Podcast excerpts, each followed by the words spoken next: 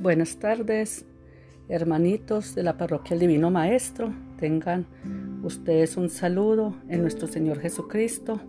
Un saludo muy especial para nuestro sacerdote, el Padre Nelson Giraldo, y nuestro coordinador de evangelización, William Sánchez, y a todos los coordinadores y coordinadoras de comunidades y hermanitos de la parroquia. Eh, Padre, envíanos hoy tu Espíritu Divino, derrama en nosotros tu Espíritu, llénanos de tu Espíritu, úngenos con tu Espíritu, satúranos de tu Espíritu, transfórmanos con tu Espíritu, bautízanos con tu Espíritu Santo. Amén. Bueno, hermanitos, hoy quiero darles una pequeña catequesis de este tiempo cuaresmal, que es muy importante recordarlo para todos nosotros, con mucho amor. Comienzo. ¿Qué es cuaresma? La cuaresma es un tiempo de mejora personal y comunitaria. Es una oportunidad que tiene el creyente para centrar de nuevo su relación con el Señor sobre todo es un tiempo de gracia que Dios concede. Se trata de prepararse con devoción y generosidad durante 40 días para celebrar la Semana Santa y la fiesta de Pascua y la resurrección. ¿Por qué son 40 días? Eh, el primero que vivió una cuaresma fue Jesús Pasó 40 días en el desierto. Allí rezó, ayunó y venció la tentación para preparar nuestra salvación en la cruz. También el pueblo de Israel estuvo 40 años sufriendo en el desierto antes de alcanzar la tierra prometida. Los domingos forman parte de la cuaresma. Como en cuaresma procuramos acercarnos más a Dios y el domingo es el día del Señor. Un modo estupendo de mejorar en la cuaresma es cuidar todos sus domingos como pide la iglesia. De hecho, el domingo es siempre una celebración de la resurrección que es fiesta central.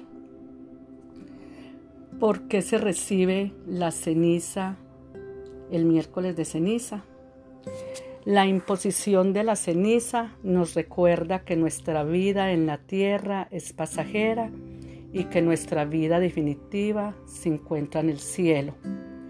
El sacerdote dice al fiel, recuerda que eres polvo y en polvo te convertirás. La ceniza recuerda que es Dios quien da la grandeza. A nuestra pequeñez y como en el principio, Dios sopló vida en el polvo. Así también Él puede dar nueva vida a aquellos que han nacido en el pecado y en la muerte. ¿Por qué no se come carne los viernes? Nos preguntamos. ¿Por qué hacemos abstinencia?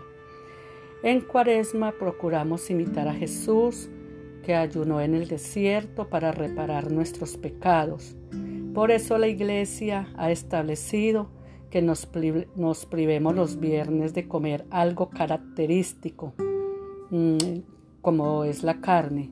Esto se hace en memoria de la muerte del Señor como señal de sacrificio. También tenemos por acá que otros aspectos de penitencia se pueden hacer.